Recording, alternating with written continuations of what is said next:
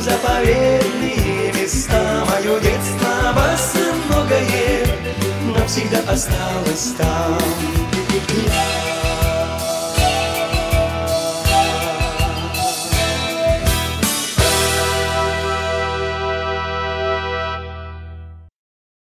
Здравствуйте, дорогие радиослушатели! Наступивший год объявлен правительством Иркутской области годом Байкала, чтобы привлечь всемирное внимание к нашему священному морю. Поэтому поздравляю всех с началом года Байкала. А у нас это каждый день в заповедном Прибайкале. Это День Байкала. И торжественное открытие года Байкала уже состоялось во Дворце детско-юношеского творчества еще 12 февраля. Дети собрались, представители и властных структур, и общественных природоохранных организаций, и у Байкала много защитников и помощников, и сделано много. И 13 февраля исполнилось уже 35 лет, как действует Прибайкальский национальный парк, его юбилей – Поэтому сегодня поговорим о Прибайкальском национальном парке. Это огромная территория от Култука и до самого заповедника в Ольхонском районе до мыса Анхалой. Это 470 километров. Это Приморского хребта, обращенный к Байкалу. И рядом тут еще ближе бассейн Половинки, бассейн Большой речки, Тажиранские степи, остров Ольхон. Место вообще не имеет аналогов ни по красоте, ни по ландшафтному разнообразию ни по количеству памятников археологических, это ни в одной другой особо охраняемой природной территории у нас вообще исключительное место.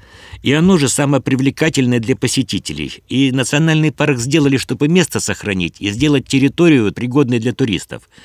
Но вот что за 35 лет сделано? У нас получилось. Для сравнения можно взять бассейн Бугульдейки или Голоусной речки. Там леспромхозы работали с середины 20 века, и мы, когда там бывали в 70-е, 80-е, считали, что все порублено. В нашем тысячелетии не так давно съездили туда, посмотрели, вот сейчас действительно все порублено а у нас лесовосстановление. Территория разительно отличается. И вот как раз целостность ландшафтов, главное мы сохранили. И то, что где не было национального парка, потом площадь увеличили, у нас было 412, сейчас 524,8 тысяч га. Все, кто увидели окрестности Мухорского залива, все видели, во что это превратилось, деревня на Семи холмах один домик к другому, потому что земли сельхозназначения очень легко передавались вне национального парка в частную собственность, и каждому хотелось кусочек возле Байкала. И потом эти кусочки застраивались. Мы сохранили берег в большинстве своем. И мы сохранили это, и у нас это и ландшафтное, и биологическое разнообразие сохранено. По редким видам, это те же эндемики не пропадут. Уже сделали микрорезерваты, идет изучение, идет уточнение ареалов. Наука наша работает очень даже эффективно и хорошо. И потерь непоправимых у нас нет. Перестал гнездиться степной орел на Альхоне, но это по причинам, которые от нас не зависят. Это на зимовках. Он лишился мест зимовок на юго-востоке Китая, которые стали из диких земель землями сельхозназначения и полностью преобразованы с активной химизацией.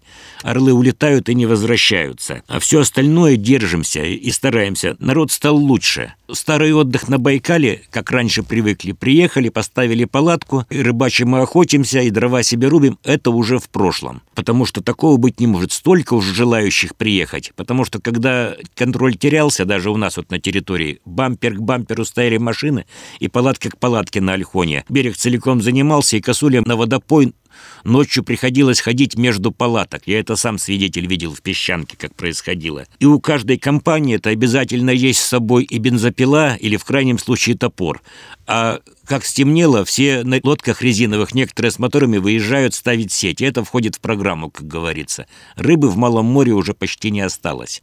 Той, которая нас интересует. Выловили, просто банально выловили. Рыба такого пресса не выдерживает. Поэтому нужно время и изменять менталитет. Он изменился, но не до конца. До сих пор люди едут на Байкал отдохнуть по-старому. И кроме этого, лесные пожары. Почему-то до сих пор праздник личный летом с фейерверками. Это аж пугает, когда это ночью раздаются взрывы, летят от воздух ракеты, падают в сухой лес. И это есть. Всех не остановишь, но этого стало меньше. И количество пожаров снизилось многократно. Мы работаем, а земля живет, и получается у нее. И объявили год Байкала. Это еще раз напомним, что здоровье Байкала уже сейчас лучше, чем было в 70-е. И вернулся большой баклан, и в полтора раза больше нерпы. Разумеется, это не все освещается правильно. Любой труп нерпа на берегу преподносится как трагедия. Нерпа выглядит мертвой не очень хорошо, но сейчас ее стало больше в полтора раза, а туристов в сто раз. Нерпа мертвая вызывает отрицательные эмоции. Но это вполне естественное явление. Популяция живет, это ежегодно и смертность. И у нас на берегу в заповеднике нерпы не лежат их утилизируют медведи. А здесь при наплыве туристов, когда люди каждый день посещают место, ходят по берегу, Медведь вынужден уже сто лет не ходить на берег в южной части национального парка. Так оно и есть. И поэтому службы мы пока еще не придумали, чтобы убирать этих нерв вовремя и своевременно. Возможно, этим придется заниматься, потому что трагедии это никакой абсолютно нет. И ту же нерпу и вороны склевывают у нас, и волки едят. Сейчас вот много раз наблюдалось. Они смелее медведя в этом отношении. И изюбри ходят через хребты и рядом с палатками туристическими трубят. Проблемы с медведями есть на Южном Байкале, что это туристов они пугают делают. Но это наша территория, дикий зверь, он должен быть диким. И эти проблемы все переживутся. Когда большой компанией люди идут, это безопасно. То, что можно отдыхать и без ущерба для природы, показывают детские лагеря палаточные, которые весь мусор за собой увозят, никаких отходов не оставляют, чуть-чуть вытаптывание, которое снова восстанавливается.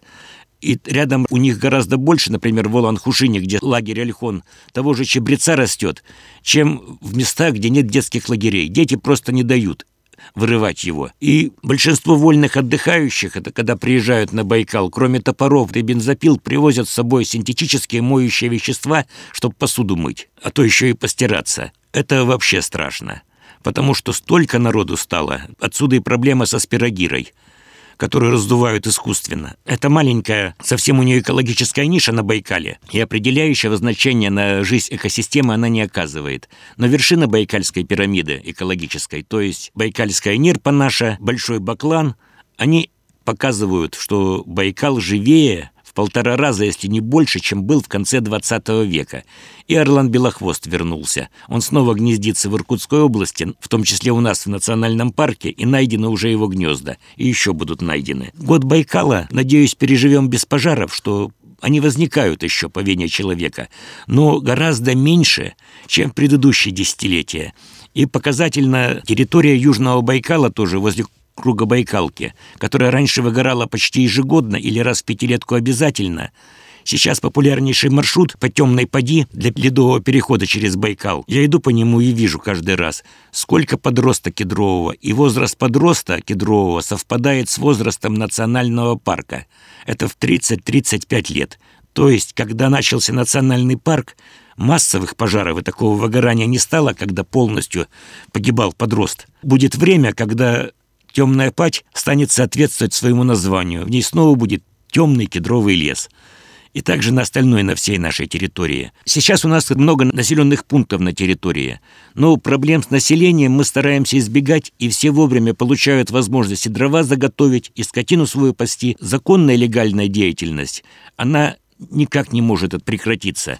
Но когда начинают строить вместо частного дома индивидуальной жилой застройки на берегу многоэтажную гостиницу, это уже нарушение, извините. Или когда пригораживают к своему двору еще лишних несколько гектаров – что им надо у них хозяйство, а земля федеральная, которую мы обязаны сохранить в диком состоянии, это тоже конфликт. У нас юридический отдел постоянно ведет суды с такими товарищами и выигрывает их. Это каждодневная большая работа всех, и научного отдела, и юридического отдела, и нашего отдела экопросвещения, который сейчас вот в связи с ослаблением пандемии очень активно работает с учащимися. Мы уже открыли год Байкала, помогли во Дворце детского творчества. Большую поездку в Ольхонский район совершили, в Еланцы, в Бугульдейку, в Шаратогод – в Чернорут наши ребята съездили. Мне сейчас предстоит в Качукский район ехать тоже по школам и по библиотекам. Востребованность нашей работе в информации о Байкале очень высока. И воспитательная роль нашей работы тоже помогает сохранить Байкал. Так что всех с праздником, с годом Байкала, ждем вас в гости. Надеемся, что с вашей помощью мы Байкал сохраним и сделаем лучше, чем он сейчас, и рыба вернется, если не ловить ее каждому сетями по многу. С наступившим годом Байкала! Байкал, Байкал, Сибири краса, Я черпаю воду, а пью небеса, Небеса, небеса, небеса.